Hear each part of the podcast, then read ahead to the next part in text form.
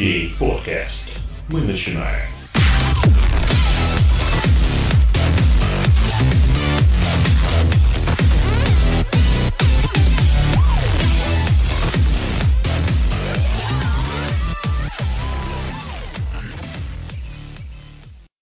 Добрый вечер, меня зовут Пещасова Татьяна, я из Новосибирска, мне 30 лет, я тестировщик. А, ребята, те, кто в чатике, прошу как-нибудь сигнализировать, слышно, не слышно? А никто ничего не говорит, ну окей. А, итак, а, сегодня мне доверили вести еще один выпуск, и по, а, по сложившейся традиции это будет опять взрослая тема. Вообще так прикольно тут взрослые выпуски вести. А, точнее, возрастная. Тема называется «Тестировщик Суперстар». А, откуда взялась эта тема? А, год назад на конференции Front Talks в Екатеринбурге прозвучал а, очень нетипичный для IT-конференции доклад. Это был доклад о взрослении IT-специалиста, о самореализации, даже немножко о кризисе среднего возраста. И это все прозвучало первого лица. А, спич называется «36», и рассказывал его Вадим Кишвили. Наверняка многие из вас его слышали. Но если кто-то не слышал, а, видео есть а, в анонсе выпуска. Вот. А насколько я знаю, этот рассказ затронул очень много, многих, и меня в том числе. И вот сегодня захотелось поговорить о возрастных QA-специалистах. Хотелось бы эту тему раскрыть с двух сторон.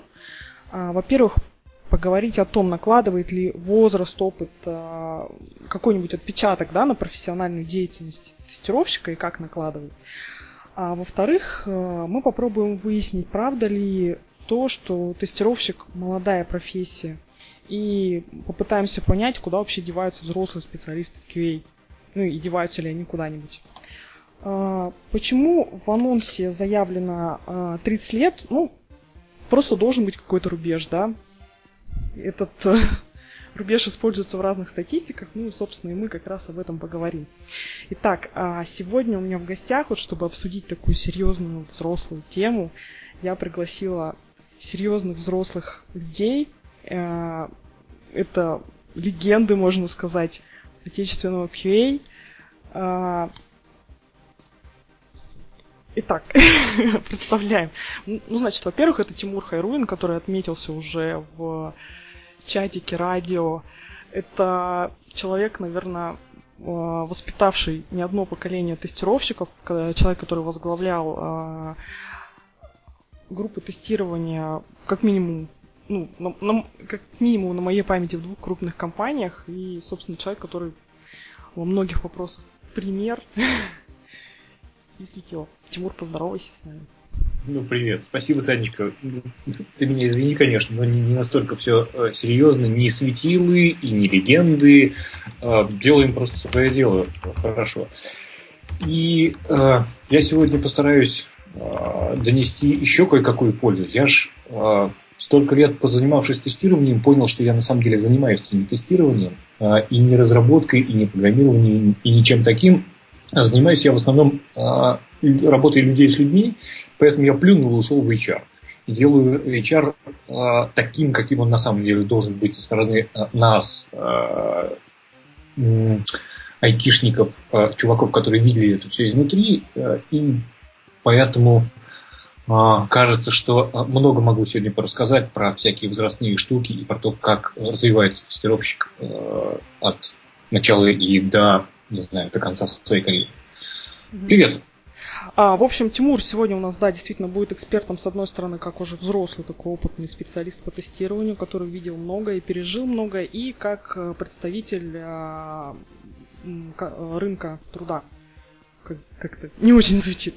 А, Значит, второй гость Алексей Ленгузов. Это тоже достаточно известный специалист, который воспитал а, не одно поколение питерских тестировщиков, это организатор э, сообщества тестировщиков, это неоднократный участник конференции, это суперклассный технический специалист, ну и тоже во многом пример для многих из нас. И Алексей, поздоровайся с нами. Всем привет. Да, я тут. Э, надеюсь, что меня слышно хорошо. Э, давайте поговорим на эту тему. Очень интересная, на мой взгляд, тема. А, следующий участник это Лена Романчук.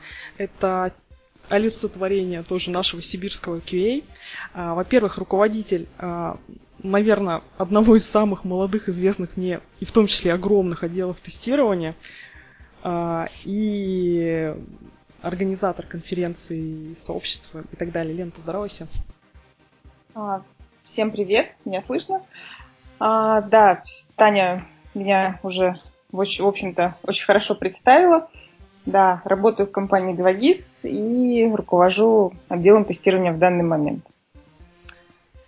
И э, хозяин эфира, наш сегодняшний технический, техническая поддержка, а также эксперт, а также суперстар блестящий специалист, как его сегодня назвали в Фейсбуке, Алексей Виноградов.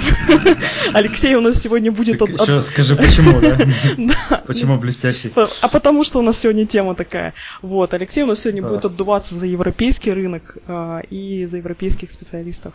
Леха, давай. Да. Всем привет.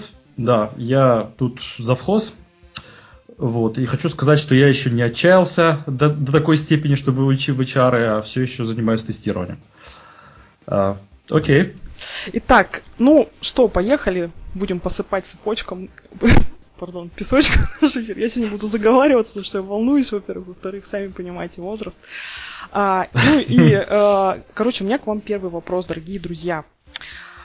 А, был ли в вашей жизни такой момент, когда вы а, осознали, что вы реально взрослый, уже взрослый, а вокруг вас все дети? И наступал ли в вашей жизни такой момент, когда жизнь разделилась на до и после? Кто хочет поделиться опытом? Могу, могу например, я рассказать, что э, нет, в моей жизни такой момент не наступал, и я совершенно не чувствую себя вот этим вот, там, не знаю, умудренным э, седыми э, висками э, специалистом каким-то, который вот что-то сверхординарное из себя представляет. Вот нет, нифига нет. И жизнь на до и после у меня э, скорее разделяется, что вот я в какой-то момент решил, что карьеру тестировщика я закончил э, и начал заниматься своим собственным делом. Кто-нибудь еще продолжит? Ну, Алексей. Я, например, Виноградов. Леша, тут Э, хочу сказать, что, наверное, такой момент, что я почувствовал, э, что вокруг меня больше специалистов, э, как бы более молодых, чем наоборот. Наверное, такой момент уже все-таки наступил. Но я не могу сказать, что он наступил 1 января там какого-то 2000 какого-нибудь года, он как-то наступил плавно, вот, э, но тем не менее э, я не могу сказать, что я себя чувствую как умудренным опытом, с, э, тоже как с каким-то очень старым специалистом, а скорее я это чувствую в области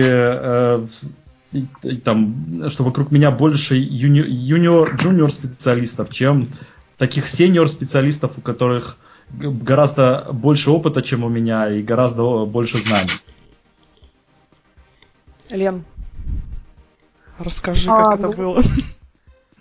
Ты знаешь, а, такой интересный вопрос. Наверное, этого не было. А, ну, иногда бывает, ну, знаешь, да, у нас а, ребята в основном молодые в отделе, вот, и зачастую, ну, просто ты видишь, что вокруг много молодежи, но я себя при этом не чувствую, что я как бы вот э, уже какая-то там, ну, блин, бабка в тестировании. Такого нет.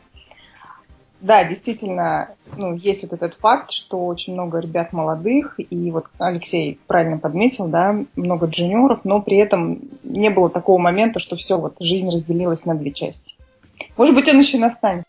А, у меня тоже, я, наверное, не настолько стар, чтобы у меня еще наступил такой момент, а, но был другой момент. А, в какой-то момент я осознал, что я могу чем-то поделиться с людьми, и, собственно, в тот момент я начал ходить достаточно активно по конференциям, да, и распространять и сеять свое какое-то знание, вот, которое накопилось к тому времени за примерно 10-11 лет работы. Вот. Э, более того, э, до последнего места работы я как раз-таки э, был не самым возрастным, скажем так, тестировщиком в тех компаниях, где я работал. Так уж получалось. Угу. Наверное, все, что я могу сказать по этому. Давайте на цыпочках стучать. А, вот, у меня на самом деле был такой момент, но я, э, если я вас правильно поняла, то действительно мы себя не чувствуем какими-то там старыми мамонтами, но вот у меня, например, был в жизни такой момент, когда я поняла, что разница между людьми, окружающими мной, она есть. Мы, э, наверное, как во многих компаниях, да, с э, нашей командой ходим часто обедать, вот. И, в общем, обеденные разговоры очень часто сводились к обсуждению разных сериалов, каких-то вот там новый сезон вышел этого, а это ты посмотрела, то... Я сначала долго думала, блин, ну как вот надо вот это тоже все посмотреть, чтобы в теме быть. Вот. А потом, когда я поняла, какой объем информации ребята могут воспринимать, переваривать и тут же воспроизводить, мне как-то Uh, ну, то есть я как бы пыталась оценить масштаб бедствия, да, чтобы мне вот это вот все пересмотреть и в теме быть. Знаете, если честно, вот я вот в этот момент задумалась, что, блин, а ребята-то все-таки другие, и мы стали совсем другими. А, и вот для меня этот момент а, стал переломным, наверное, в том плане, что я как-то вот о, снежным комом стала нарастать какие-то маленькие моменты, какие-то организационные вопросы в процессе работы с командой, какие общение какое-то. А, ну, короче, вот оказалось, действительно, что нет, ну, как бы я себя не мама там почувствовала, я просто поняла, что мы очень разные на самом деле. Хотя там разница в возрасте, ну, лет 10, наверное, 5-10. Вот. А, и... В чем на... разные? Вот, а, в чем разные?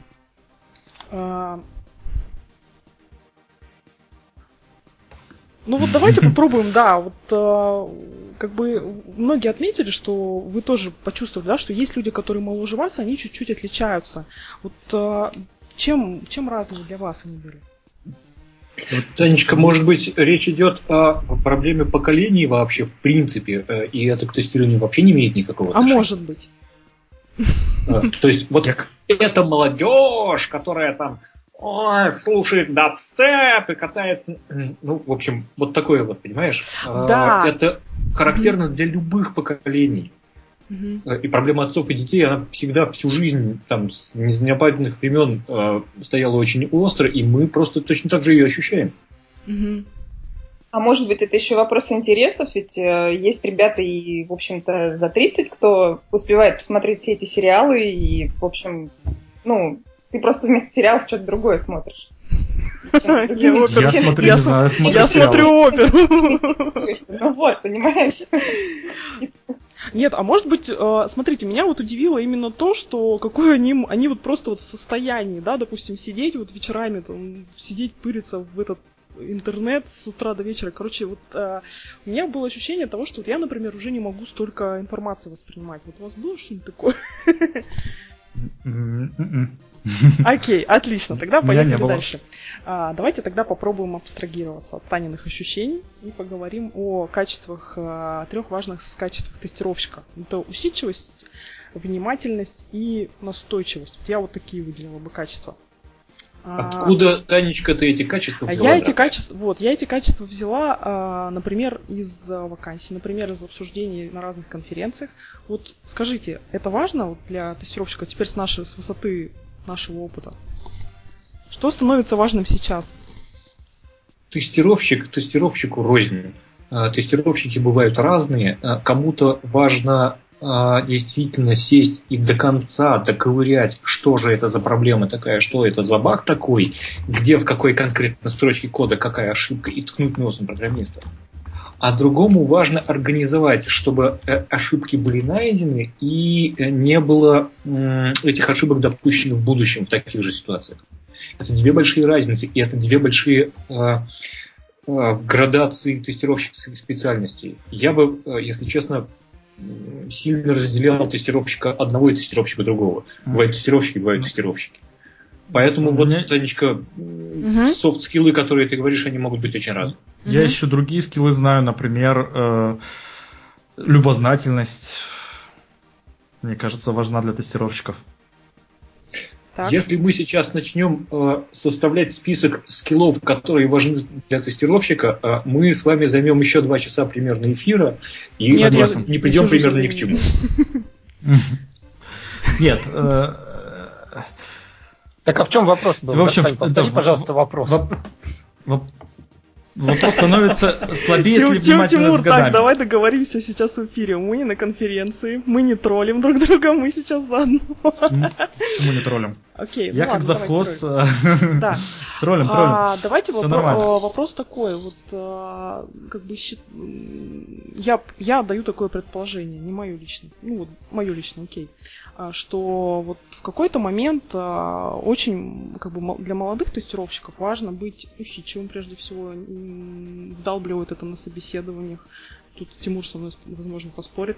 А, вдалбливают на конференциях то, что нужно быть докапывающимся до всего. Дальше нужно быть внимательным, нужно быть настойчивым. Что а... значит усидчивый? Танечка, можно я вернусь еще раз к тому, да, можно. А, о чем я говорил? А, мне кажется, что внутри профессии тестирования существует довольно много разных подпрофессий таких а, и специализаций внутри, Uh-huh. И мы просто редко о них задумываемся, а на самом деле тест-менеджер и тест-дизайнер это два совсем разных человека, ребята. О ком Даже мы говорим три. сейчас? А Слава КПСС вообще не человек, да. Да. Э, например, я хочу просто сказать про внимательность. Да?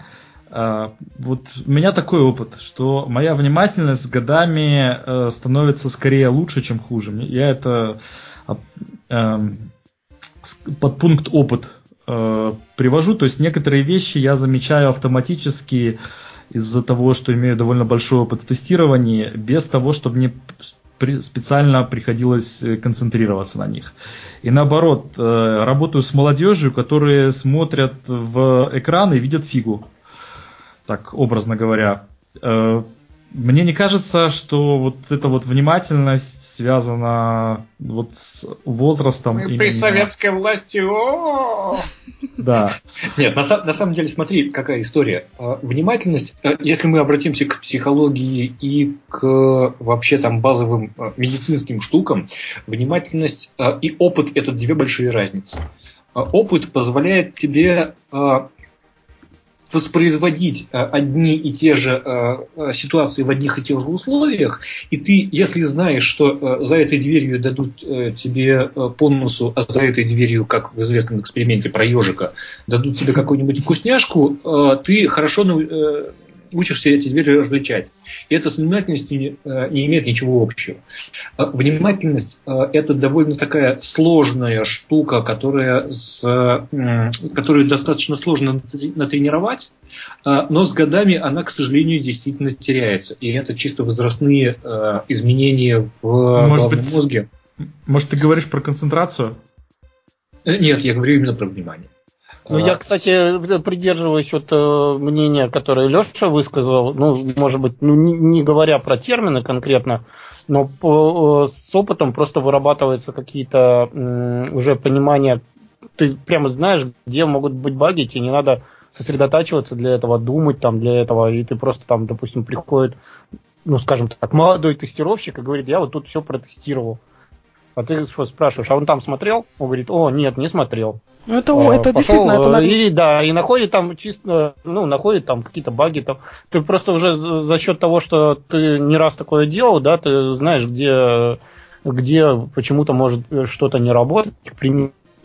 Вот, э, соответственно, э, ну, я бы не назвал это никак внимательностью, это просто, ну, как это опыт, Совершенно накопившиеся паттерны, там и какая-то реакция, которая вот э, срабатывает автоматом.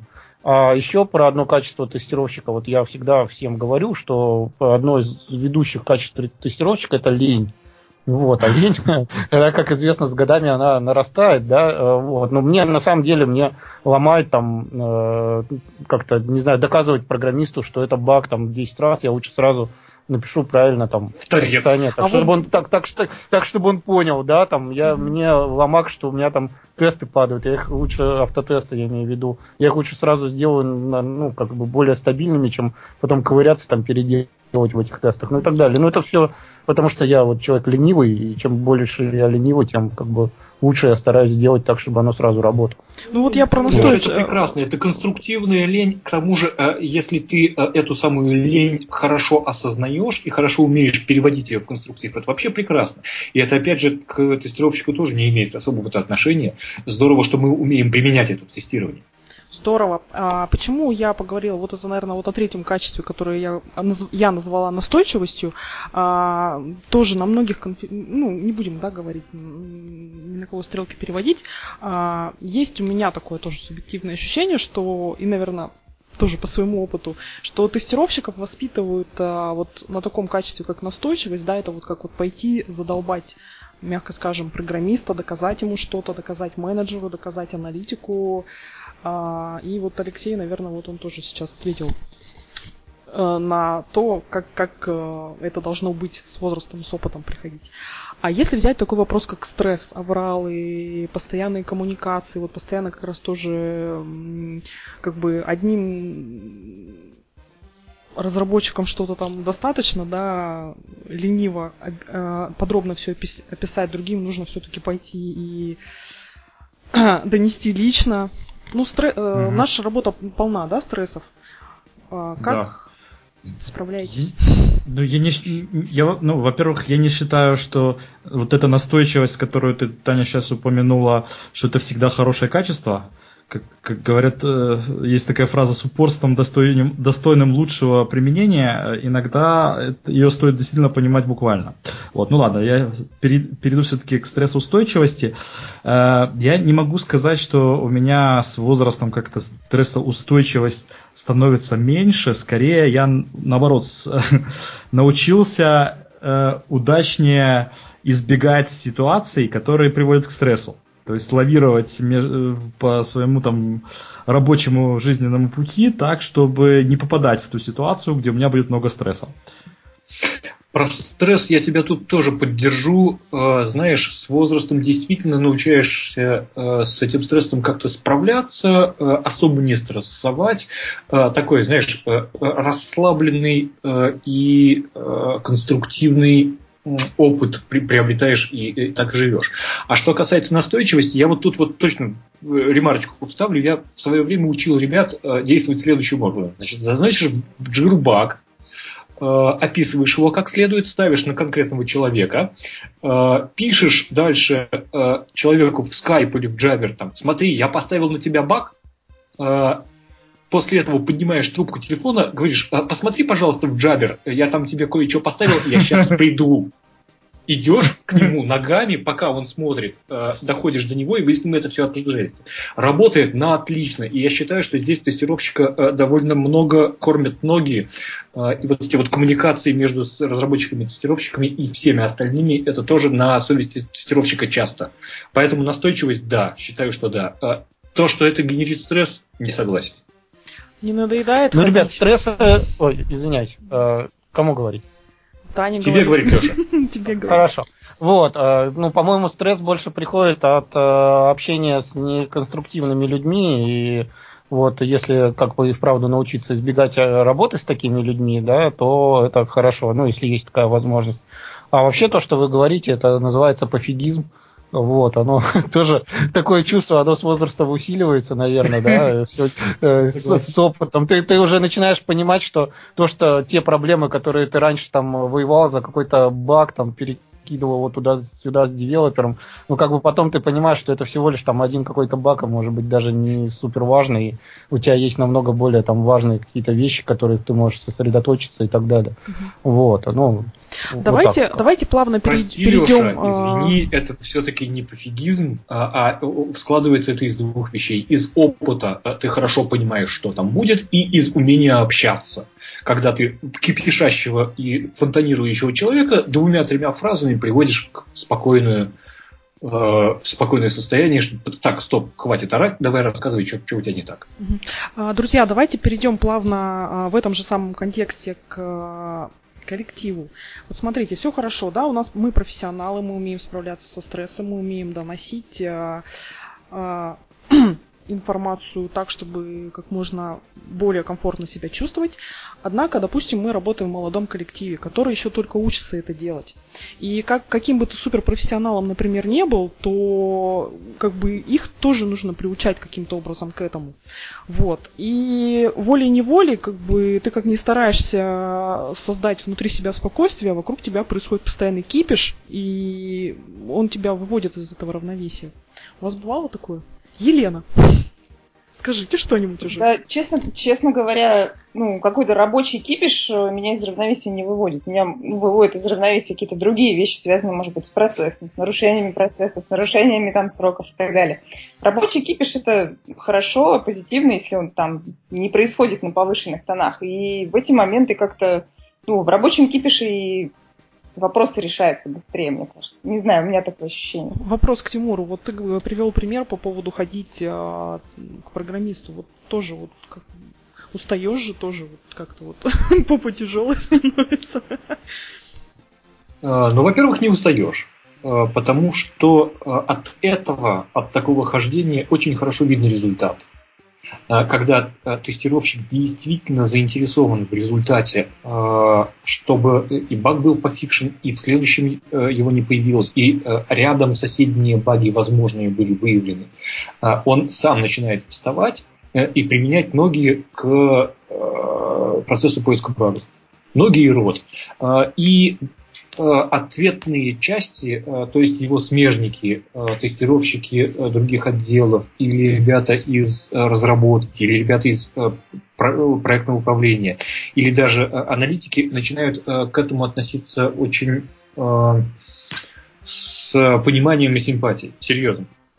Ну, в этот момент у тебя контакт налаживается с другими людьми, и в следующий раз у тебя просто, ну, к тебе придут э, с вопросом с большей охотой, и вы решите какую-то проблему. То есть ты поможешь э, кому-то что-то решить, какой-то вопрос.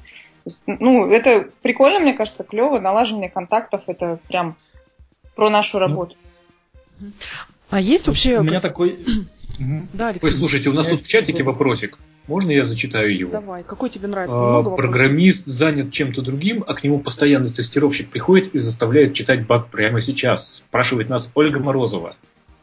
Ольга, можно позвонить и договориться, отвечает Илья Брик. Все, это спасибо. неправильно. Я считаю, Ребят, это немножко другая тема, давайте мы ее обсудим. А, вот э, вопрос, да, если мы перешли к вопросам из зала, у меня вот такой вот вопрос э, от Никиты Жигуненко, простите, если неправильно.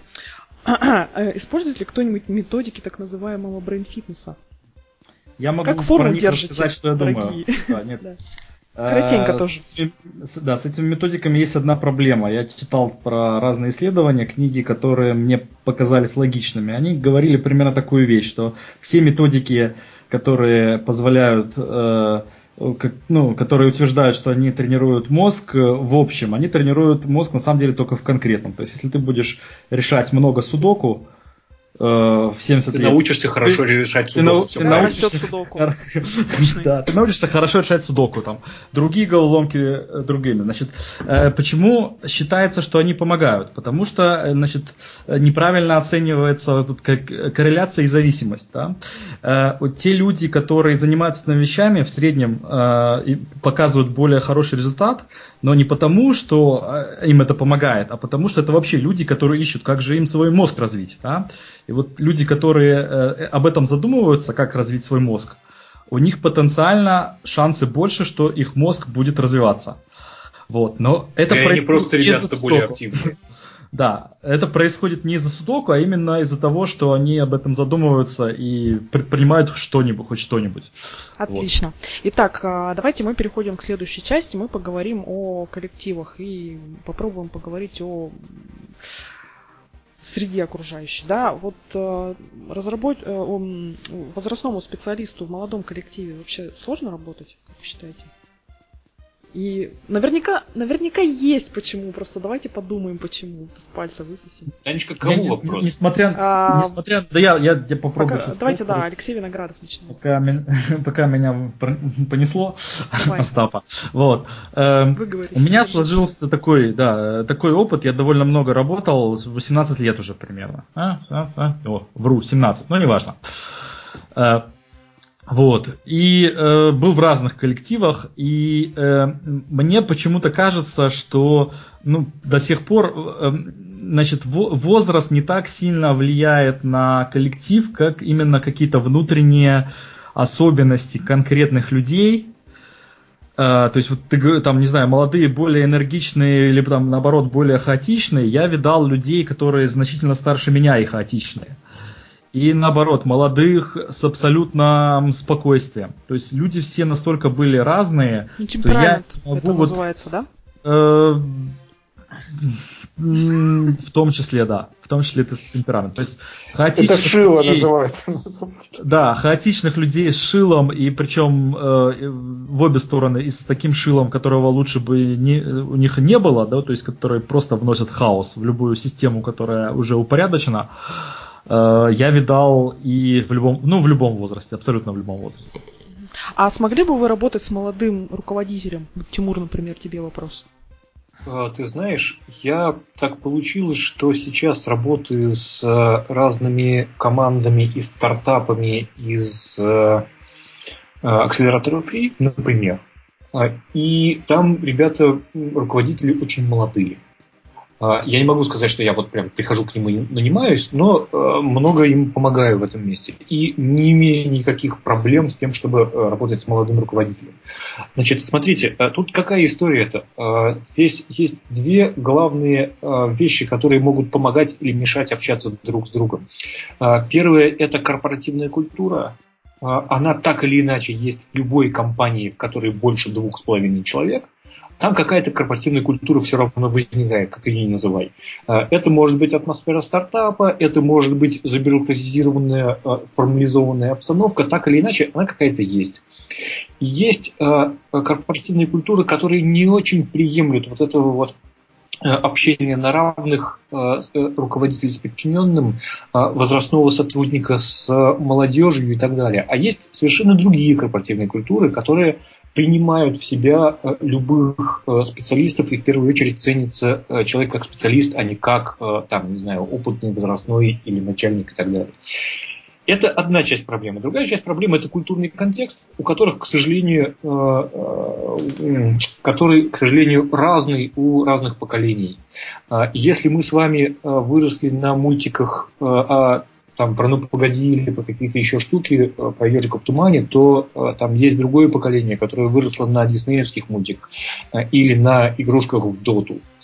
Я ради интереса пробовал играть в доту с моим сыном, из, которому сейчас 19, и с его одноклассниками. Знаете, очень интересный experience получил. Предлагаю многим в качестве упражнения попробовать это поделать.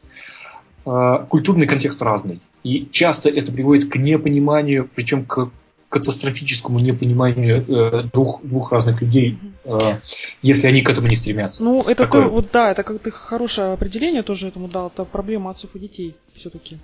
Да, да, да, все про это. Да, это назвать. А вот а, тоже а можно хор... еще вот. Да.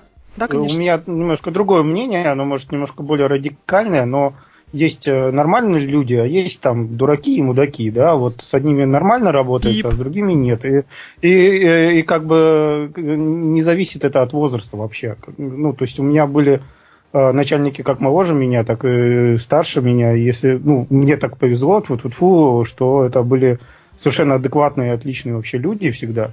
Вот. И ни один из всегда... них не был дурак и мудак? Да, э, ну я умею выбирать Вау. работу. вот, но я не так часто Расскажи секрет. менял. Аплодисменты в чате.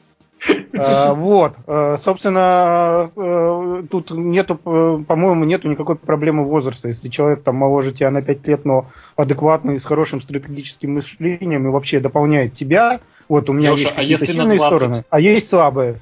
Да, если на 20.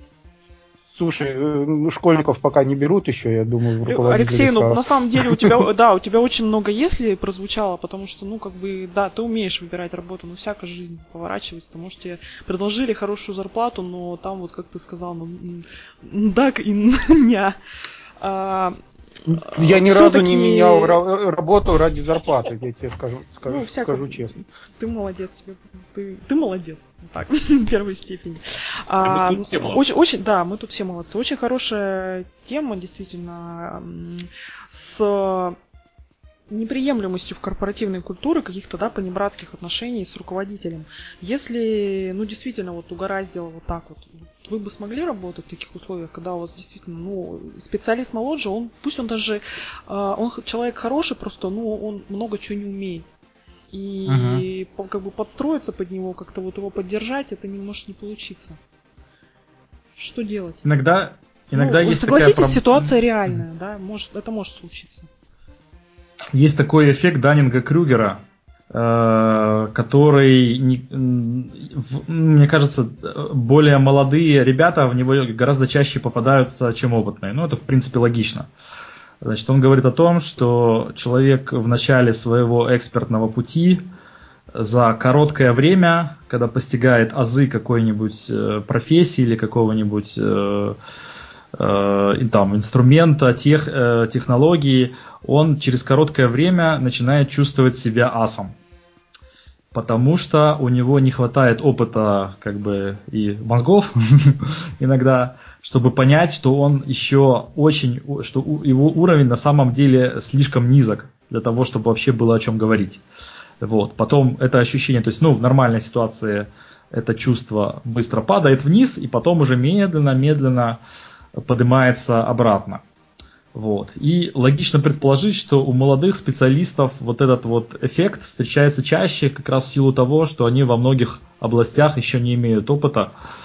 Вот. И часто попадаются в эту ловушку, что пол, значит, э, год протестировал, ему кажется, что он все понял, и он хочет быть сеньором-тестировщиком. А, некоторые конференции извините, чуть более чем полностью состоят из э, подобного рода специалистов. Как построить карьеру за три года, да, есть такое. Понимаешь, Алексей, э, тоже я с тобой соглашусь, и, но есть такой момент, вот пока ты как бы, тут да, работает правило, ты старше, ты умнее, ну ты же старше, ну ты же умнее, но пока вот этот специалист взрослеет, он же тебе там становится большим-большим геморроем.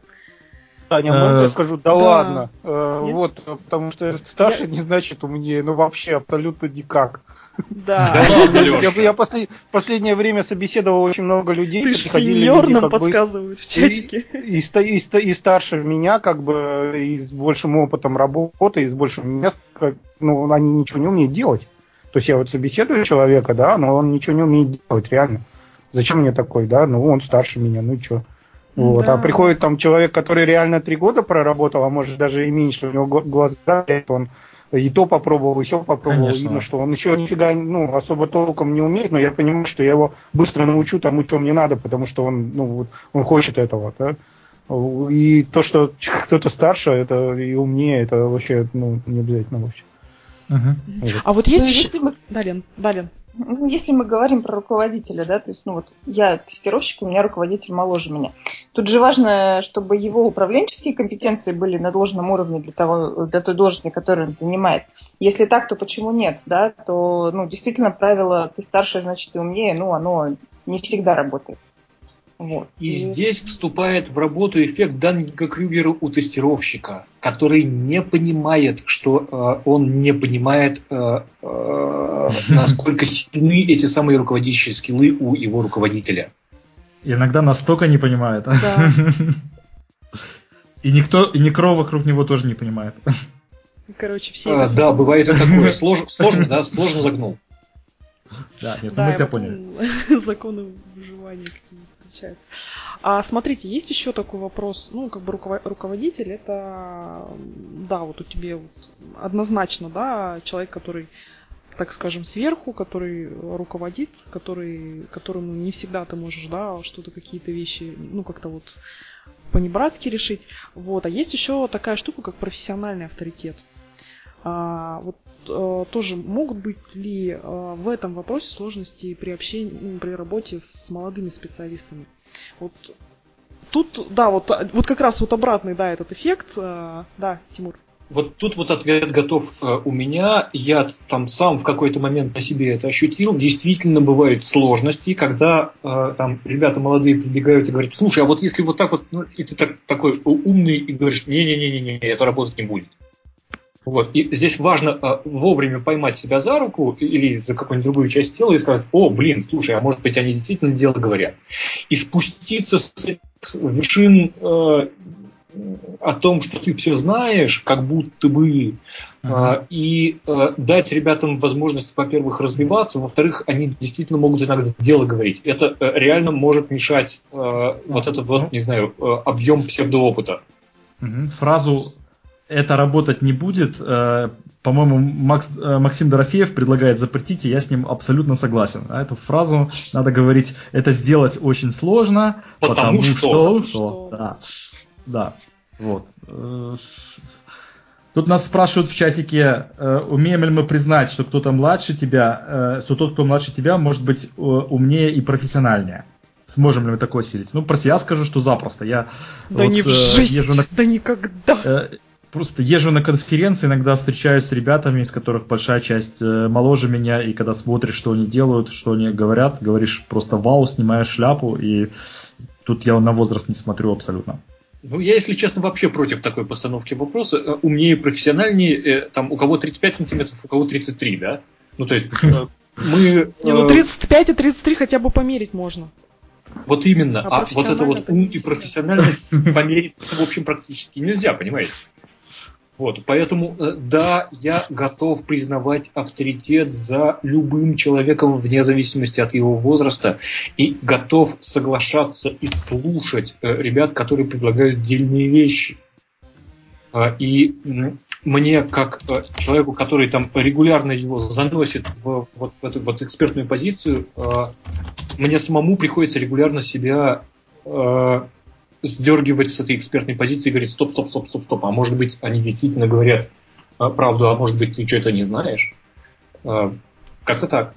У меня тоже, можно я тоже сейчас побуду немножко гостем и такой тоже свой пример вяленький расскажу. Я работала в команде с тестировщиками а, значит, одного я воспитала, он пришел из института, когда я уже тоже такая была бабушка сибирского тестирования. Потом пришел еще мальчик, джуниор, которого вот мой вот вот этот Падован воспитал, а потом еще там пришли парочка. Вот, и мы, значит, с ними на равных сидели, колбасили автоматизацию всякую разную. Вот, и мы вот, ну, я признаюсь, да, мне 30 лет, и я вот только после 30 начала как-то серьезно заниматься автотестами. А, мы делали код-ревью, и, ребята, это просто вот...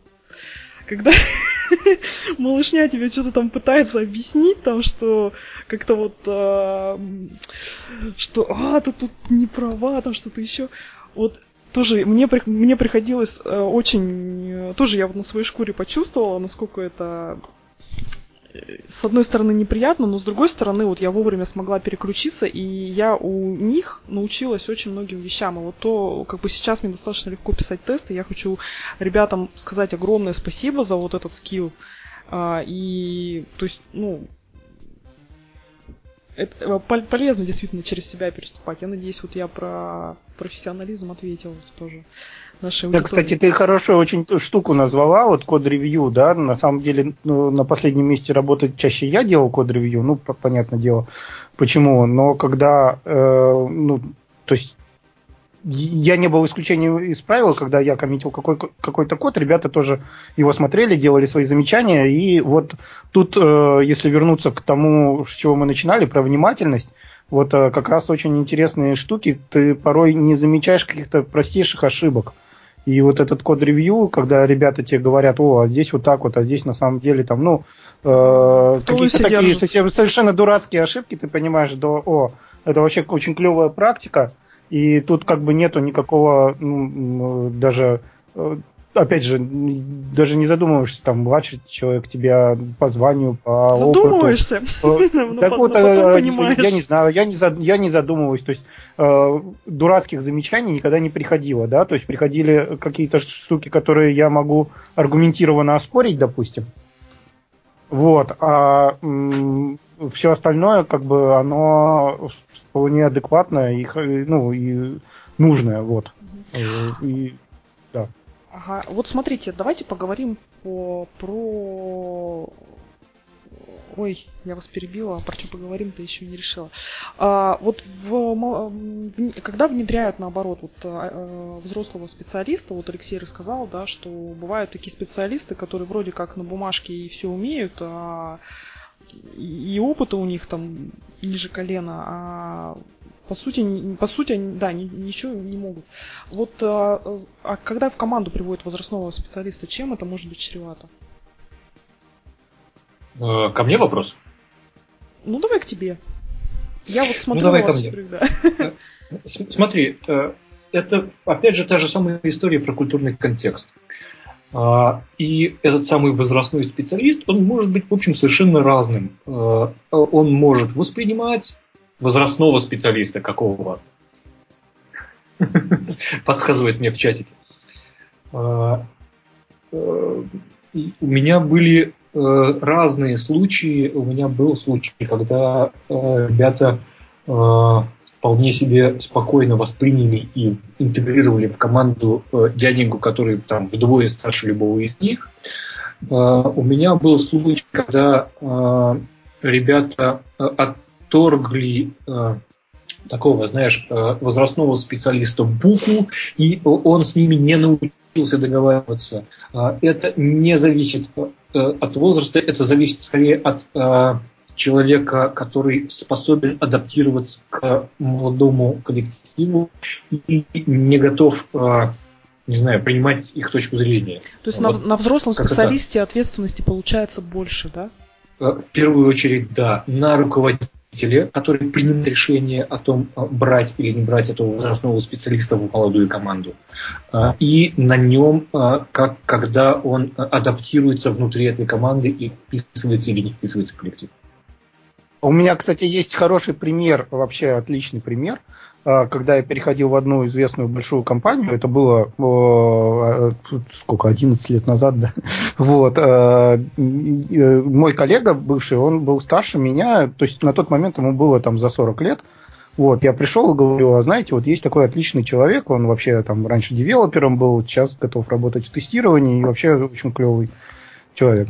Вот. И что-то ребята посмотрели вот э, туда, куда я устраивался, они сказали, ну что-то он староват уже. Но в результате его взяли в эту компанию, в другую группу.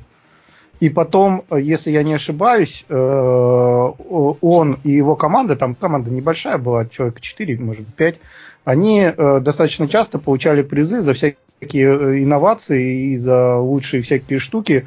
Вот. И я думаю, что в том числе благодаря ему. Э, просто вот, как бы, mm-hmm. опять же, возраст ни при чем, да, причем а, э, насколько человек умеет воспользоваться своим опытом и насколько он сам по себе активный. Э, Если не секрет, сколько, сколько старому лет-то было? Ну, я говорю, за 40 на тот момент было. За 40. Да, ну, слушайте, 42, ребята, 45, там, ну, я там, прошу ну, прощения, мы так старательно здесь пытаемся отбиться от того, что э, возрастной специалист а, в общем, ну, как будто он так и а, может работать с молодыми и все такое. Давайте попробуем поговорить о том, что меняется с возрастом у специалиста, в чем ему сложнее бывает. Да, мы с этого и пытались начать. За корпоративах сложнее. Вроде пьешь меньше, а так же плохо. Нет, ну размер печени, понятно, э, у всех тоже индивидуальный. Э, Ребят, у меня даже на, не про это. на самом деле есть э, еще одна нераскрытая тема. Мы хотим поговорить об этом. Давайте мы оставим это на конец, раз мы с этого начали. И как бы по плану дойдем до хорошо, хорошо, логической точки. Хорошо. Да, то есть пока вопрос Тимура остается в воздухе, вы все старательно думаете на, про него. Значит, а, мои вопросы будут такие. А, про, насколько взрослому возрастному специалисту легко найти работу? Как сейчас, вот уже вот, наверное, да, по специфике Тимура, насколько охотно принимают компании, насколько востребованы такие специалисты, какие к ним требования предъявляются и вот. А, или, да, или, все наверное, хотят, или все хотят молодых. Наверное, ко мне. А, смотри, вакансии э, бывают разные, условия бывают разные, коллективы бывают разные, опять же. Э, часто я слышу, э, нет, мы не хотим человека больше 40 старше 40. Чем аргументируют? Часто я Чем слышу, нам нужен джуниор с горящими глазами. Аргументируют, как правило, следующими вещами. Мы не готовы взрослому состоявшемуся специалисту платить много денег. А, или, например, аргументирует тем, что у нас молодой коллектив, и человек а, не очень сможет адаптироваться к, к этому молодому коллективу. На это у меня есть а, возражение, которое я, в общем, уже озвучил тут раньше. Это то самое умение работать в команде, умение адаптироваться и общаться. Значит, и действительно проблема такая существует, с одной стороны. С другой стороны, возрастной специалист возрастному специалисту, опять же, рознь. И это там тема про то, э, в кого в итоге растет тестировщик. Э, и для очень сильных ребят, которые э, много лет в тестировании, накопили много опыта и являются экспертами в своей области или людьми, которые могут привнести очень большой опыт в команду, у таких проблем никогда не возникает с трудоустройством. А, и э, я, когда разговариваю с э, ребятами, которые открывают вакансии, я им в первую очередь рассказываю о том, что вот смотрите, ребят, а, вам придется этого человека адаптировать, какие у него будут первые задачи, в том числе на а, общение с коллективом, и как мы поймем, влился человек в этот коллектив или не влился. Лена, как э, непосредственный работодатель, что ты можешь дополнить? Ты знаешь, честно говоря, к нам давно не приходили на собеседование такие ребята, которых можно было бы назвать возрастными, и вообще они очень редко приходят. А, Почему они хочется редко приходят? Хочется, хочется увидеть таких людей, на самом деле, на собеседовании, но вот в основном это поток Че? Э, джуниоров. Вы снова, вы снова про 40 плюс говорите? Это, да, про 40, 40 Вы сказали, ну, может, у нас немножко разные как бы страны, немножко разные да. контексты. Я а, еще, возраст... а еще у нас немножко разные города, потому что Новосибирск и Москва, это, знаете, как ага. э, Новосибир... из Новосибирска уезжают. И человек поднабрался опыта там, допустим, 3-5 лет, и он уже считает, что все, вот я, короче, такой молодец, поеду в Москву. Лена, ну, а, почему, а почему, почему они не приходят? Короче, до нас доезжают только пожилые. Так а вот в том-то и дело, что в Москву, да. по-моему, они доезжают либо не тестировщиками, либо не доезжают. Это непонятно. Да нет, нет, знаете, сам возил из Новосибирска в Москву, признаю. Было дело. Ну, у нас в, в Германии возрастной это, наверное, все-таки 60 плюс, надо сказать. Ну, э, Совершенно верно. Вот тут я э, Лешу Виноградову поддержу. Э, я, когда первый раз приехал на конференцию зарубежную по тестированию, я был очень сильно удивлен. Там средний возраст, средний возраст посетителей этой конференции сильно за 40. А, то есть тестировщики, а, которые работают в отрасли, а, ну, во всяком случае, в Европе, тех, которые я наблюдал, это ребята, которые сидят в отрасли по 20 лет, видали все на свете, и они и хотят развиваться дальше, оставаться в этой отрасли, в своей, расти в экспертизу в свою сторону, вот так. И они проводят конференции в костюмах Да, да. Они проводят конференции в костюмах. Я приезжаю туда весь такой ну, тестировщик, понимаешь, да? А, а, а там такие дядьки в галстуках а, выступают, такие нас... сложные щи, вот это все. Ребят, я не как работодатель, работодатель, а как работовзятель могу сказать. И, во-первых, у меня тоже есть э, некий зарубежный опыт, ну, не работы, а ну, то есть я работал э, в, скажем так, работаю в бодишопе, да, Э, поэтому я был у наших представителей заказчика и также работал в интернациональных компаниях. Вот, соответственно, э, я видел, что да, за рубежом возраст э, тестировщиков постарше, чем у нас, средний. Э, это первое. А второе, что я хотел сказать, что у меня почти 40 лет уже, ну, скоро будет там через год, что ли. Вот. Э, у меня достаточно много предложений о работе. Вот. И не таких, чтобы ну, не про люксов, да, сейчас речь, которые там всем шлют не пойми чего, а именно конкретных, э, именно вот вот так вот. Э, и я не вижу каких-то, ну, что, ну, по- по-моему, этих предложений о работе становится больше. Я хотела про костюмы в, да, в прошлом году на конференции, я забыла, как называется, там Лайза Криспин в костюме из Стартрека гоняла. То есть не в деловых, я имела в виду все костюмированные вечеринки. Ну, нормально, человек развлекается. А, вот, и мы подошли к тому вопросу, к которому мне очень хотелось на самом деле прямо вот сейчас, ну, поскольку мы из тайминга немножко выбились, концентрированно обсудить. Ребята, а куда деваются взрослые специалисты? И прежде чем мы начнем набрасывать, да, я хочу привести немножко статистику. Я подготовилась, я поискала статистику. Вот, а, значит, а, что я нашла? Я нашла а, статистику портала SuperJob.ru и за два, за два года, да, я предлагаю сравнить. За 2014 год соискателей, 74% соискателей составляет молодежь до 30 лет, от 30 до 40 лет 17% всего. Вот. А за второй год, за 2011, я приведу, наверное, потому что, ну, кажется, что немножко цифры подросли. А в 2011 до 30 лет 80% э, было. Ну, короче, в любом случае это, ну, то есть можно сказать, что с одной стороны постарели, с другой стороны это три четверти соискателей. А, ну, как бы статистика по соискателям, она тоже такая немножко однобокая. Вот. Но у меня есть еще одна статистика Департамента информационных технологий Москвы, по-моему, Московской области. ну, просто другой не нашла.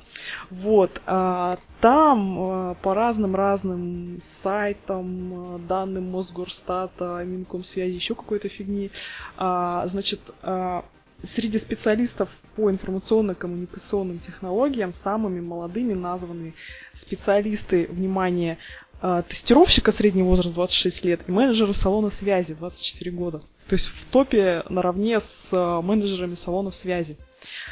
Отсюда вопрос. А как по вашим ощущениям, тестировщик это реально профессия до 30? То есть и а можно я куда, начну? Куда вот, э, одеваются спецы? И, где, я... где оставшиеся 25%? Озвучу Ребят, давайте вопрос да, из чатика, который очень связан с тем, что вы, э, что сейчас будет. Давай. Просто чтобы э, сразу обе стороны. Как можете рассказать, как там в 30 плюс с отношением в кавычках, а чего ты еще не стал программистом, аналитиком, да, ПМом? Да, да, да, вот, Давайте вот, вот об этом Я как раз по этой да. теме и хотел сказать, и Тимур сказал тоже вот буквально не так давно, в кого растет тестировщик. По крайней мере, всей своей собственной карьеры я хочу доказать, что тестировщик растет еще в более крутого тестировщика.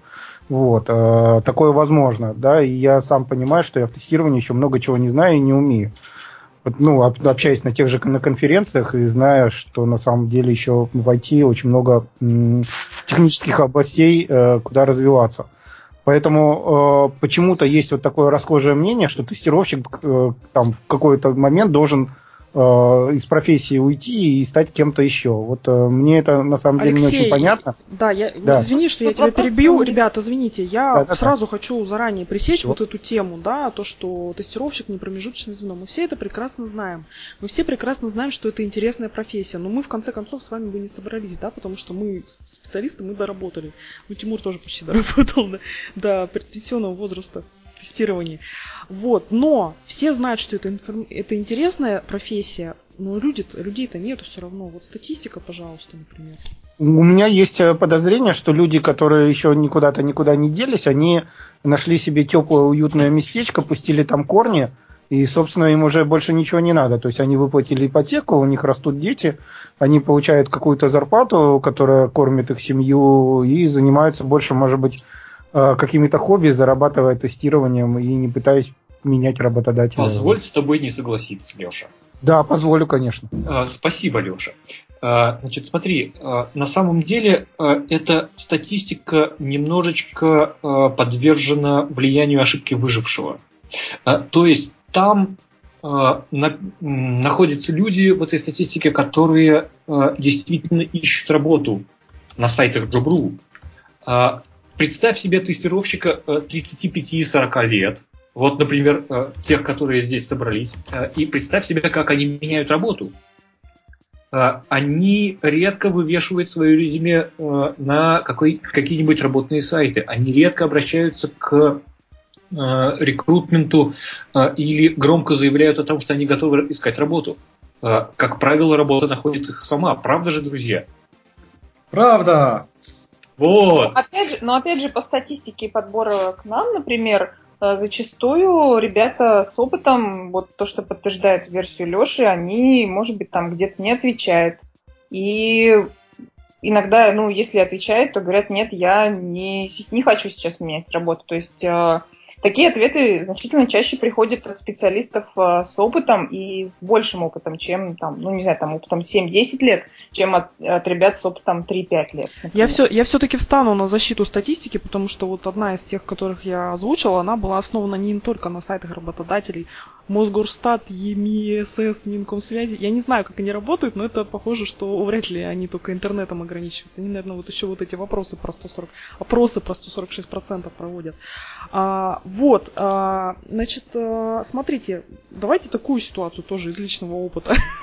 Когда я пыталась собрать эфир а, специалистов, вот а, все эти люди, на которых я ориентировалась, да, за свой недолгий профессиональный путь, для кого-то он очень долгий, для меня все-таки еще не очень.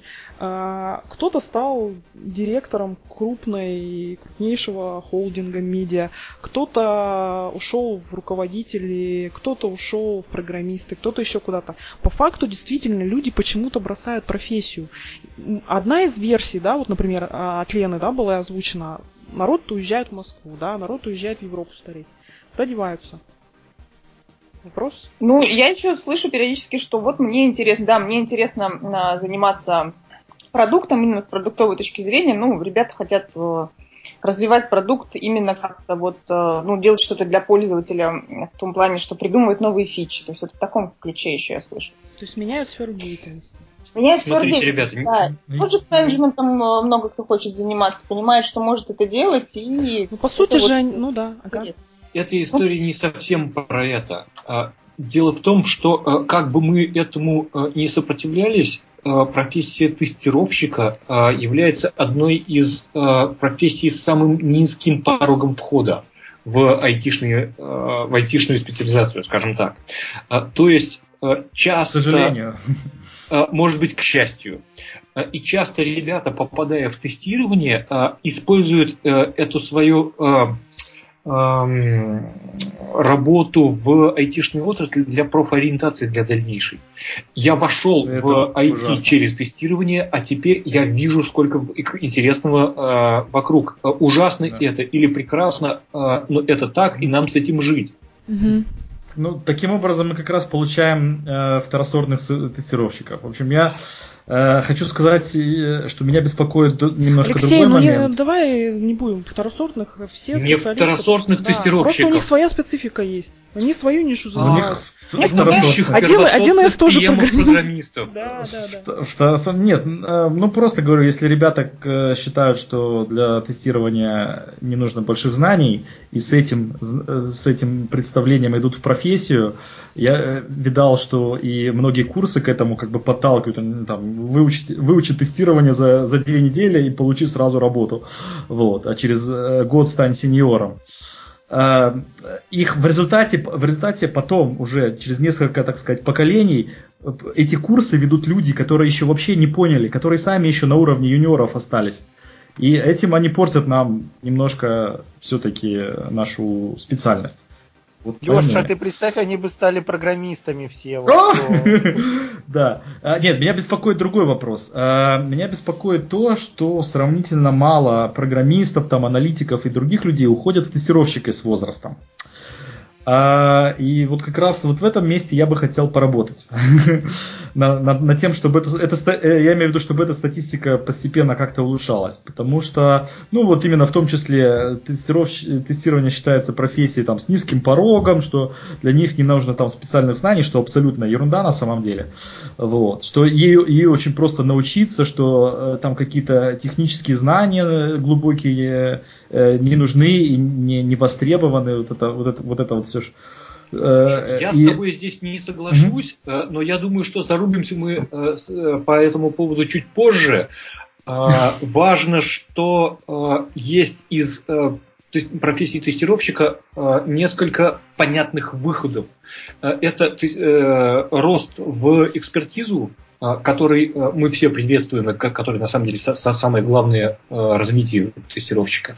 Рост в управлении тестированием и рост в соседней специальности. Тестировщик, поглядев, как PM управляют процессом, учится этому, как не надо делать, как правило. Вот, и сам становится хорошим PM на, результат, на результатах того, что он посмотрел и как тестировщик. И нам совершенно Э, не нужно жалеть о том, что порог входа в профессию тестирования э, настолько низок. Ничего страшного. Мы бы таким образом не получили тех самых э, директоров холдингов или руководителей разработки, выросших в тестировании.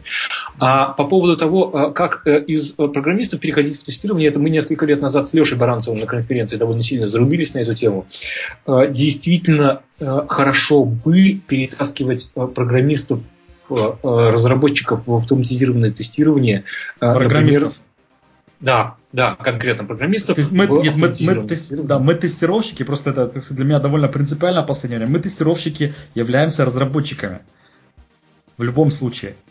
Потому что мы уч... одна из э, неотъемлемых частей разработки программного обеспечения. Тестирование, как дизайн и анализ, и программирование – это четыре, фазы разработки программного обеспечения. Нету разработки программного обеспечения без тестирования.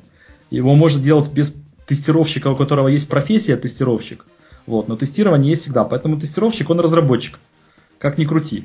Вот. Ну, это, уже, это уже программист... тоже, тоже другая тема немножко. Ну, у нас, да, хорошо, э, хорошо. Да, у нас здесь в чатике еще озвучивают вопрос зарплаты, но я думаю, мы тоже все поспорим, что хороший инженер, будь то инженер в тестировании, будь то инженер там, ну, в какой-то другой области, он всегда востребован.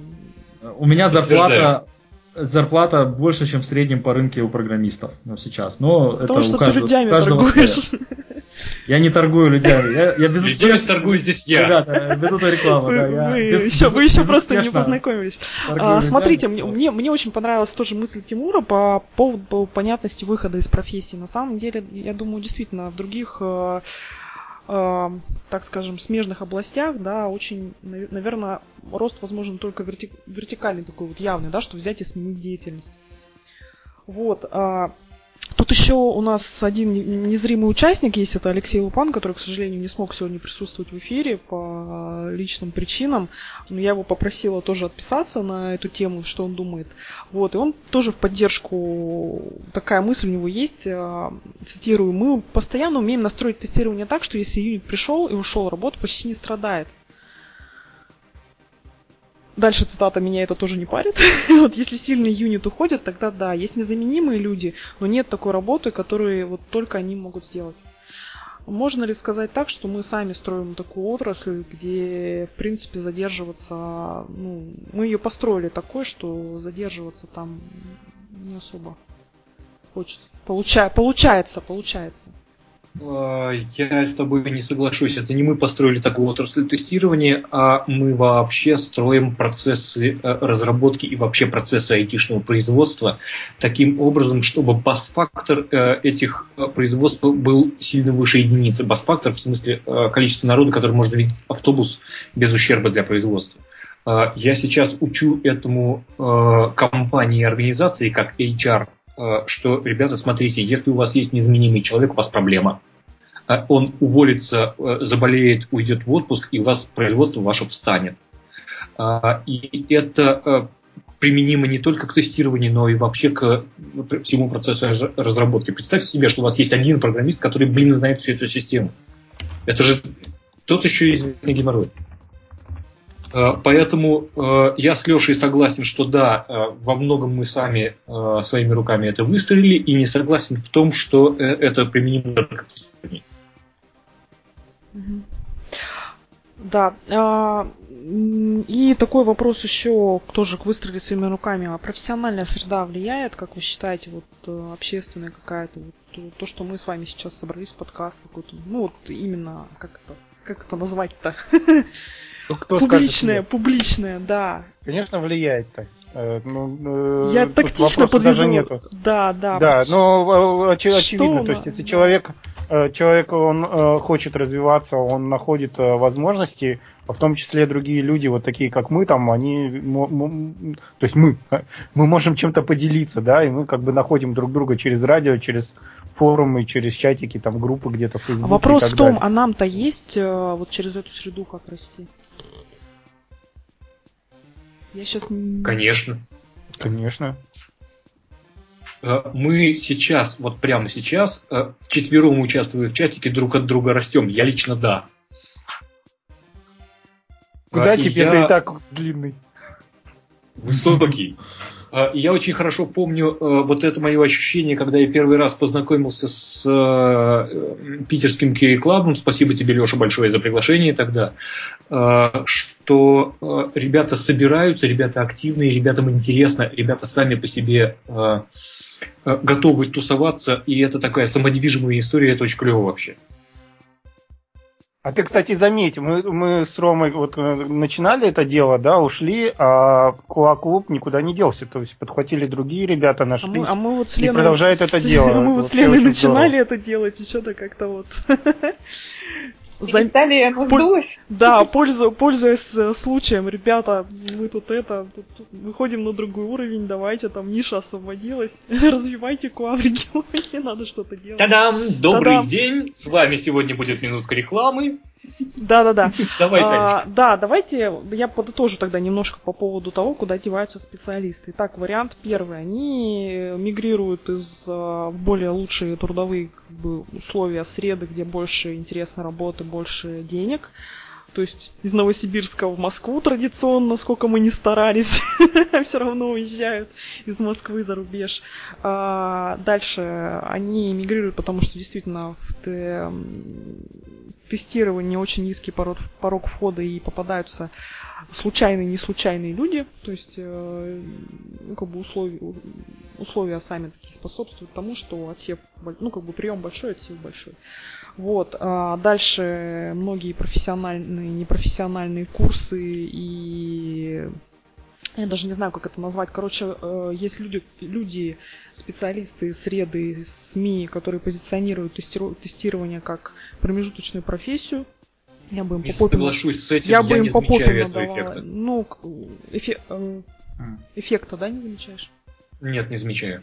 А расскажи. А, ну, а, я видел мало начинающих тестировщиков, которые пришли в тестирование в профессии из-за того, что они где-то начитались книжек, э, или там рекламных статей про тестирование, или прошли какие-нибудь курсы. Буквально, не знаю, там меньше процента может быть. Так что я не считаю это большим э, источником тестировщиков. Оттока. Мы говорим о э, И оттока в том числе, да. Да, мы говорим о понятности выхода из профессии, то есть как бы людям просто объясняют, что ты можешь стать, в принципе, тем-то и тем-то и тем-то, но сиди пока здесь. И тем, что, да, профессиональная среда, она должна как-то вот все-таки для взрослых специалистов тоже обеспечивать какой-то... Ну, на самом деле это мы сами себе должны обеспечивать, мы уже взрослые. Мы, мы еще один аспект не упомянули, почему у нас не так много возрастных тестировщиков, еще в том числе потому, что профессия тестировщика EQA в отдельную профессию выделилась все-таки сравнительно недавно. То есть, грубо говоря, если бы мы посмотрели вакансии 20 лет назад, то конкретно вот тестировщиков и QA э, было э, э, искали сравнительно мало. То есть людей, которые там 30 лет занимаются тестированием, на самом деле вообще мало. То есть мы можем выразить надежду, что это пока да, тенденция. Что оно поменится, да. Что... Алексей, а вот давай эту тему закроем вопросом к тебе. А на Западе все-таки как бы люди взрослее, и Тимур отметил, дядьки в пиджаках ходят и в костюмах сериалов иногда. А почему у вас люди все-таки занимаются? Что такого есть у вас, чего нет у нас, что у вас, что у вас? Я не могу сказать, мне не кажется, что на самом деле что какие-то сильно большие различия есть, кроме того, что здесь более, ну то, что здесь не считают 40-летнего возрастным а, специалистом в любом случае, да, у нас, если что, на пенсию мы уходим 67.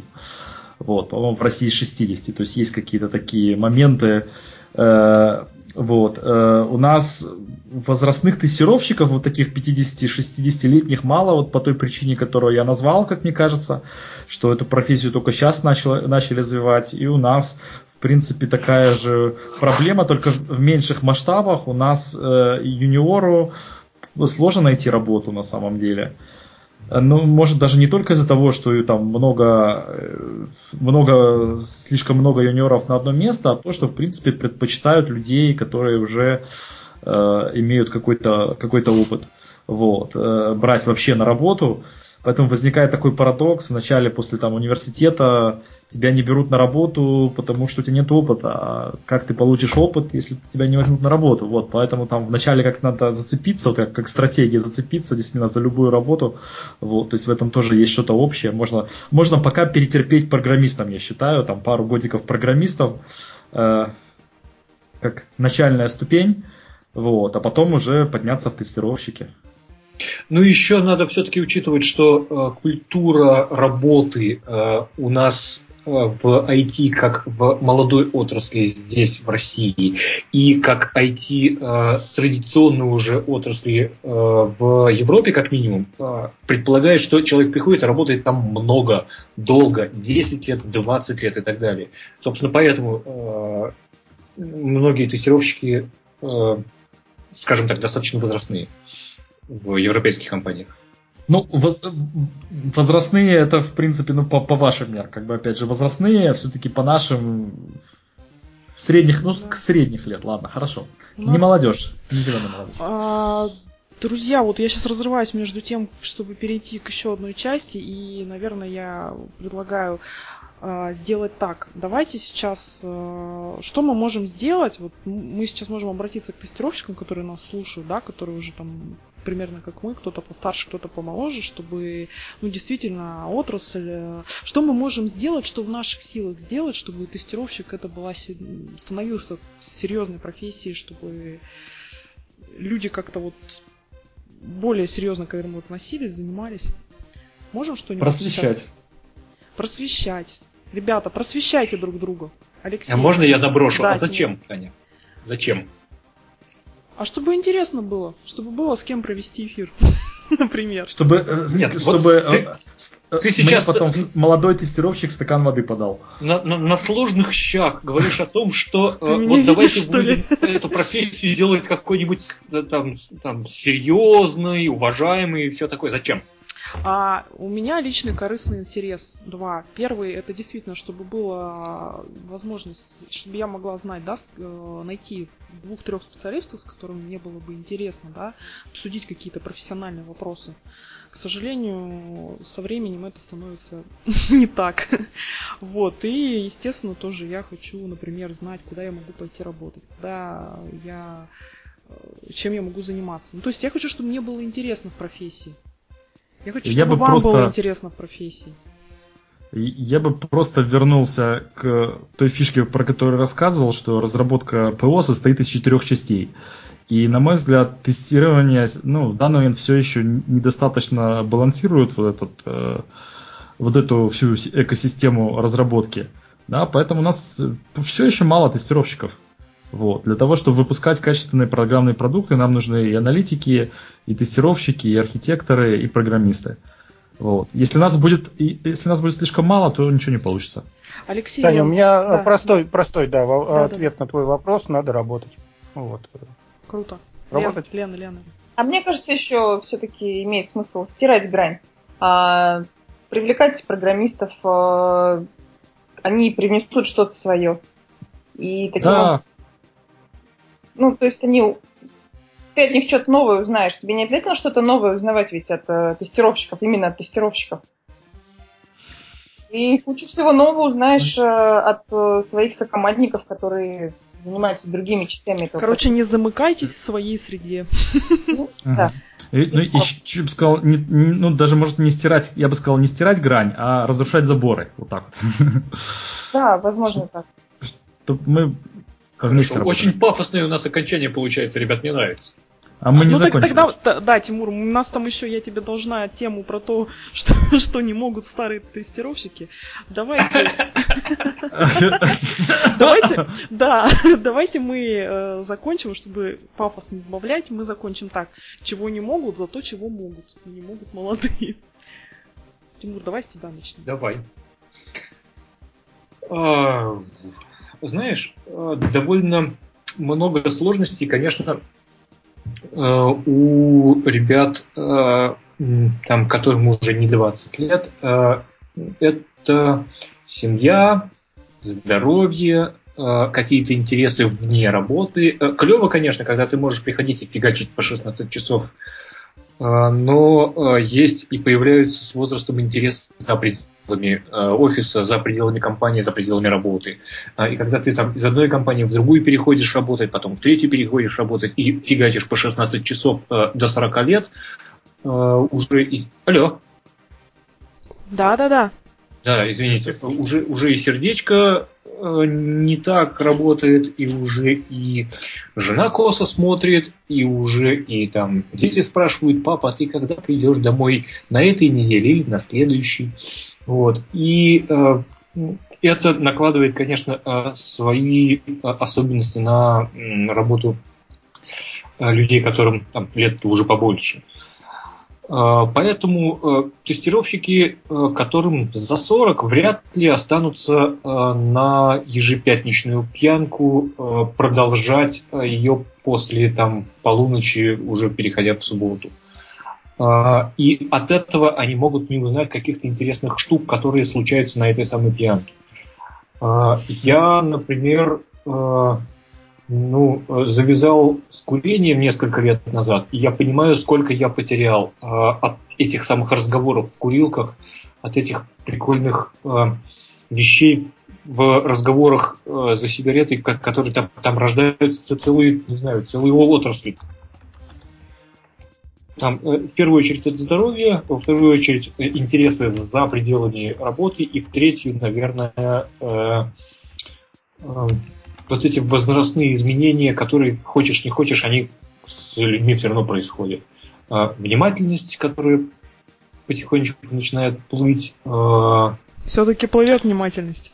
кон- Танечка, конечно, плывет. А, И с этим ну, ничего не сделаешь. А, Я для себя там открыл всякие а, guided meditation, а, я занимаюсь много, не знаю, саморазвитием, самообразованием, но э, я все равно чувствую возрастные изменения. Это, от этого никуда не денешься просто.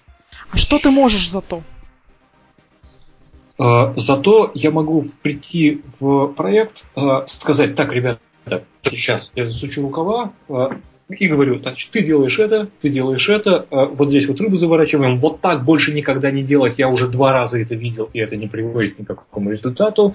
Э, И э, я могу принести огромный опыт, э, и там меня Например, а- открою тайну, сейчас позвали ребята э, э, в помощь э, к тестированию одного довольно крупного проекта, который выходит завтра, и я про него пока говорить не могу, но тем не менее, э, я там э, до сих пор занимаюсь тестированием под одеялом ночью.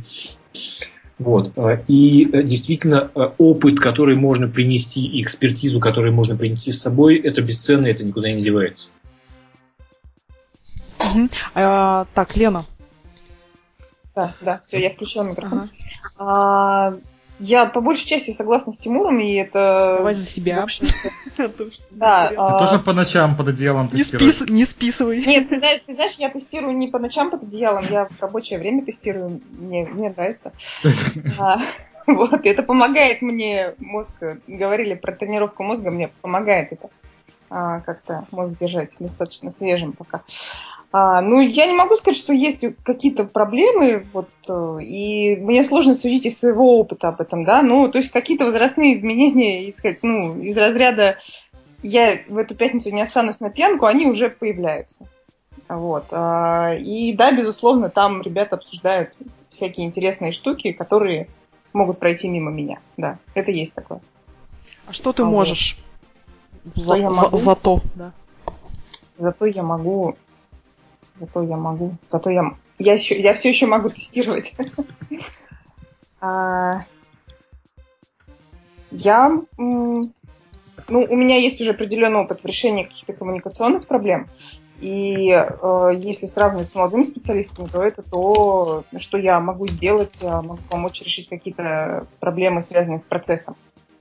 Вот. А молодые специалисты, они, как правило, еще не знают, к кому обратиться. Есть определенный момент, что должен ли я обратиться сейчас к своему руководителю или еще к кому-то, и вообще, как мне, как мне подойти к кому-то там. В общем, такие проблемы у молодых специалистов, э, конечно, возникают значительно чаще, чем у. Алексей Виноградов. Алексей Виноградов. Прием. Тут я. Да. Вопрос задать, повторить. А, что за про это самое? Ну, да. знаешь, мне ничего... Я... Куда, где, где твои тут волосы? Ничего ос... Особенно, да, я почему блестящий тут сказали, э, сказали блестящий, потому что отсвечиваю лысиной. Вот. Э, э, вопрос был про то, что я могу меньше, а что могу больше. Да? Да, да. Обсуждаем. Ну, я как-то ничего особо по этому поводу сказать не могу. Просто с каждым годом я что-то учу новое. Я, мне кажется, я становлюсь круче. Вот. Э, Все, достаточно. Алексей Лянгузов. А, да, у меня ответ такой. Я чем становлюсь старше, тем мне больше хочется и э, нравится, и получается работать с какими-то вещами, которые челленджат меня. То есть э, та рутина, которая в начале дает какой-то прирост в знаниях и во всем, сейчас мне дается намного сложнее. Вот. Э, это не значит, что я ее не делаю, но это значит, что я заставляю себя делать э, то, что, допустим, для молодого тестировщика является, в принципе, нормой жизни. Вот. Это э, что становится сложнее. Что становится проще, ну и чего я могу, я могу говорить нет. Вот, собственно, меня э, этим зачастую держат на работе, да, потому что я не, могу, ну, не боюсь э, кому-то сказать нет, так мы не делаем, нет, это неправильно и все такое. Вот, и к моему мнению прислушиваются, э, вот. Так, так, а я за себя скажу, а, значит, в своем возрасте, я признаюсь честно, я уже не могу тестировать руками под эскизом Excel, простите, но ну, просто вот такие вещи рутинные, их очень тяжело делать. Вот, но зато, ну, как бы тоже уже много всего сказали, мне, наверное, остается добавить одно. А, есть очень крутая возможность общаться с такими специалистами, как вы, ребята, и как те, кто нас слушает. И это на самом деле, ну, как бы, кроме лести там и всего, это доставляет очень большое удовольствие. Я хочу вам сказать спасибо за сегодняшний эфир. Вот. И, в Спасибо общем, тебе, Таня, за приглашение. Да, в общем, хочу порекомендовать всем, на самом деле, специалистам. Ребята, разговаривайте, вообще очень круто. Как бы не держите в себе, обсуждайте, задавайте вопросы, растите. Это можно делать. Растите. Да, и, да, отращивайте. Чем старше вы становитесь, тем более как бы осознанный это процесс, и это вообще очень замечательно. Вот. Ну, мы помаленьку завершаемся. Я хочу сказать еще раз спасибо всем, кто был с нами сегодня в эфире. Мы да, да, да, да. Мы сейчас э, закроем как бы. А, еще раз представим, да, тех главную тему, представим, с кем мы общались сегодня. Это Лена Романчук, Новосибирск, а, Тимур Хайрулин, Москва, Алексей Виноградов, э, то Франкфурт, то не Франкфурт, а Алексей Лянгузов, Санкт-Петербург, ну, ну, по-разному представляешься. Вот, и Татьяна Вещасова, Новосибирск. Всем спасибо, передаю слово Алексею Виноградову постоянными рубриками. Ну, мы так, да. А у нас просто, я так понимаю, Тимур, э, Тимуру надо было идти, поэтому я предлагаю, если остальные не спешат, то мы Тимура отпустим. Или еще останешься с нами? Да, мне нужно бежать, поэтому вы э, дальше-то разговариваете, а я побежал, у меня все труба зовет. Все, спасибо Давай, большое спасибо тебе. тебе. Вот. Спасибо, э... счастливо всем. Берегите себя, будьте здоровы. Я отключаюсь. Обязательно. Вот. И сейчас мы просто пройдемся по нашим традиционным рубрикам. Сейчас уже более расслабленная тема. И обсудим, ну вот начнем с новостей. Актуальная из э, прошед... э, событий, прошедших за последнее время. И начну с такой печальной новости. Э, Стас Фомин, я ски... скидываю сейчас линк в чатик, э, написал о том, что закрывает проект э, медиатека, который он Вел три года, собирал, записывал и собирал видео с различных конференций. Написано, что это самая большая база видеодокладов э, в, России и вторая по размеру в мире. Вот. Но, к сожалению, оказалось, что эта база никому не нужна. Вот. Слишком мало отзывов, слишком мало посетителей. Вот. И это довольно печально. Пока еще по ссылке можно э, посмотреть эти доклады, но, возможно, они когда-нибудь туда пропадут. Вот. У вас что-нибудь есть сказать по этому поводу? Кто-нибудь... Печально, да? Значит, а, Сибирский же полдвенадцатого, ну ладно. Э, вторая новость тут э, Таня вбросила. А, а, да, да, давай я брошу, я зачитаю. Значит, мне понравился заголовок, на самом деле. Создана первая файловая система, устойчивая к сбоям любого типа сразу после слова «создано» стоит в кавычках. Значит, а, я зачитаю. Новая файловая система базируется на таком понятии в программировании, как формальная верификация. Это математическое описание допустимых границ работы компьютерной программы доказательство того, что программа никогда не выйдет за эти границы. В общем, а, почему я обращаю внимание на эту новость? Потому что, блин, ребята, это вызов нам, тестировщикам. Надо сломать. Призыв. А, Шутка. Вот, я прочитал эту новость и немножечко собью сейчас радость э, всех, потому что это выглядит, новость, она как раз тоже заголовок статьи начинается «Американские исследователи создали файловую систему», что для меня звучит практически синонимично «британские ученые изобрели очередное средство от э, э, средства веч, э, вечной молодости, вот, и всякое такое.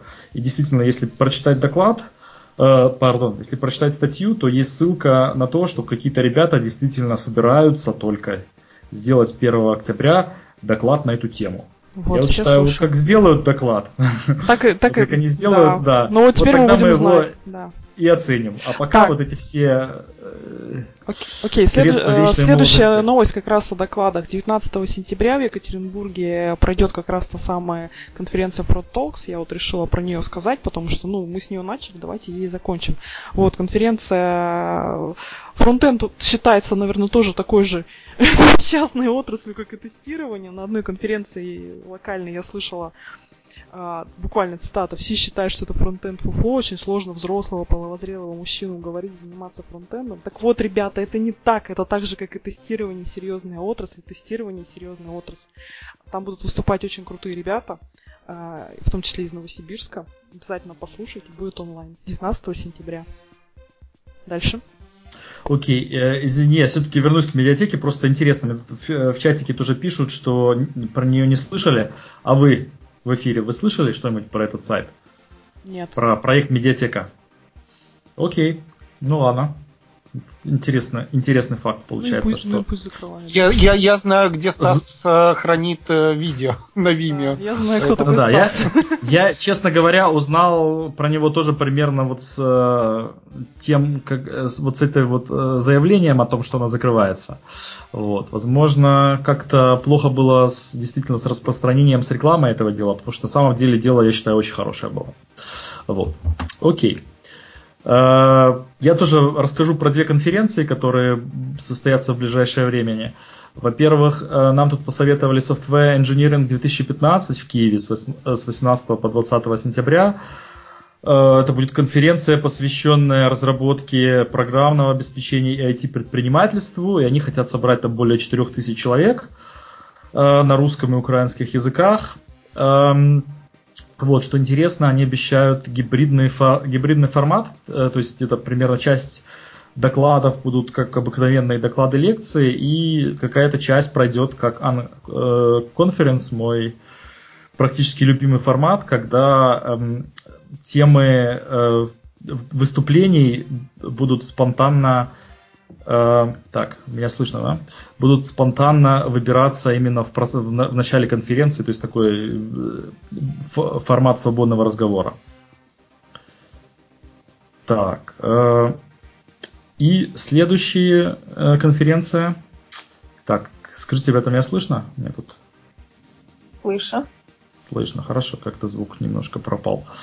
Вот. Эм, значит, следующая конференция это QA Это конференция, которую очень рекомендуем тестировщикам и всем тем, кто, кого интересует э, Quality Assurance тестирование. QA в Киеве 31 октября.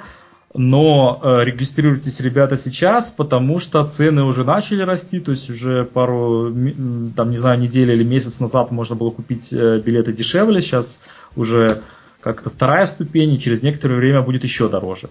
Вот Куафест, э, это, там, будет, там будут точно хорошие доклады, хорошие ребята, я знаю несколько людей, которые там будут. Вот, окей, с новостями у нас пока все. Э, пройдемся по топикам, по традиционным топикам Плач Ярославны и Последний писк. Ребята, вы что-нибудь хорошее рассказывать будете, скажите мне честно? Или все, я буду за всех отдаваться? А чё, чего от нас хорошего ты ждешь? Не, не буду. Ну, мы Жалко. уже старые спать хотим, давай. Ну, Давайте. Да. У вас в Европе не возрастной еще, так что Давай, Леха. Да, это жалко. Ну ладно. Расскажу. Я сначала что-нибудь... Мне не привыкать-то. Э, проплачу, поплачу немножечко, да. Ну, допустим, проплачу я сегодня про гмейловский спам-фильтр, который очень долгие годы, надо сказать, работал отлично для меня. Э, абсолютно э, надежно он спасал меня от спама и наоборот пропускал то, что спамом не является. И вот в последние месяцы я должен признать, что э, на нескольких моих аккаунтах Gmail спам фильтр начал э, очень негуманно сжирать мейлы, которые вовсе не являются спамом.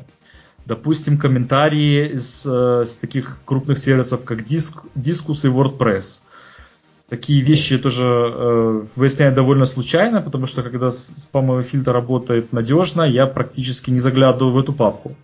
Вот. И когда я только начал замечать, что действительно есть какие-то комментарии, которые я вижу потом на сайте через несколько дней, но не видел э, мейла о нем, я понял, в чем дело, зашел. И действительно, э, не только Discus и WordPress, еще там другие, там менее известные э, системы в общем, это мне немножко жалко и обидно, что э, теперь этот фильтр работает э, не очень надежно и э, дает, э, как называется, false, false positive в том смысле, что он маркирует э, спамом то, что спамом не является. Вот. У вас все нормально с Gmail? Да не жалуемся вроде. Тишина. Меня Gmail а расстраивает только когда он интерфейсы меняет, но в последнее время стал это реже делать, поэтому спасибо большое. А в остальном все хорошо. Честно говоря, NX сайт вообще по сравнению, не захожу, По сравнению с тем, что было раньше. Просто поехали, папочку поехали дальше, да. Окей. Ладно, следующая тема это последний писк. Ну, что-нибудь все-таки надо закончить на позитивной ноте и что-нибудь порекомендовать. Вот у меня на сегодня две рекомендации. Во-первых, это сайт э, regx101.com. Э, в принципе, в сети есть много сервисов по отладке, проверке регулярных экспрессионсов, регэкспов. Но вот этот сайт, я посмотрел, мне он очень понравился, он очень прикольно сделал, в нем очень много функций, очень много подсказок для стандартных регэкспов. В общем, если вам нужен какой-нибудь сайт, э, чтобы проверить ваши регэкспы, попробуйте воспользоваться этим. Вот. И второй мой э, совет это э, уже очень важная для тестировщиков тема. Это чаты. Э, наверное, многие из вас знают, что э, в Skype есть довольно много общественных чатов на русском языке, посвященных тестированию. Э, может, наверное, самый крупный, один из самых крупных из них это чат по автоматизации в тестировании. И там постоянно э, идет дискуссии, постоянно задают вопросы э, посетители чата и получают квалифицированные ответы, в том числе от знаменитого Алексея Баранцева, одного из разработчиков Selenium. Вот. И э, проблема со скайп-чатами заключается в том, что э, в них не, не могут сидеть одновременно более 300 человек. Вот, например, этот чат по автоматизации регулярно упирается в эту границу, и там даже специально обученные роботы вычищают людей, от которых давно не было реплики, только для того, чтобы освободить место для людей, которые хотят зайти и что-нибудь спросить или наоборот помочь другим тестировщикам в этой области. И вот, не знаю, наверное, несколько месяцев тому назад, может быть, уже даже полгода, по-моему, это был Илья Комендантов, он открыл э, чатик в Slack. Slack это такой, такая, ну, в принципе, альтернатива э, скайп-чатикам. Есть, мы в, в одной из рубрик, мы, э, в одном из выпусков мы как раз про него говорили. Вот. И сейчас я могу сказать, что этот чат действительно разросся, он уже пробил эту вот критическую границу, когда Э, непонятно, будет ли он еще жи- жить или все-таки умрет. Вот, я теперь абсолютно уверен, что чатик будет жить.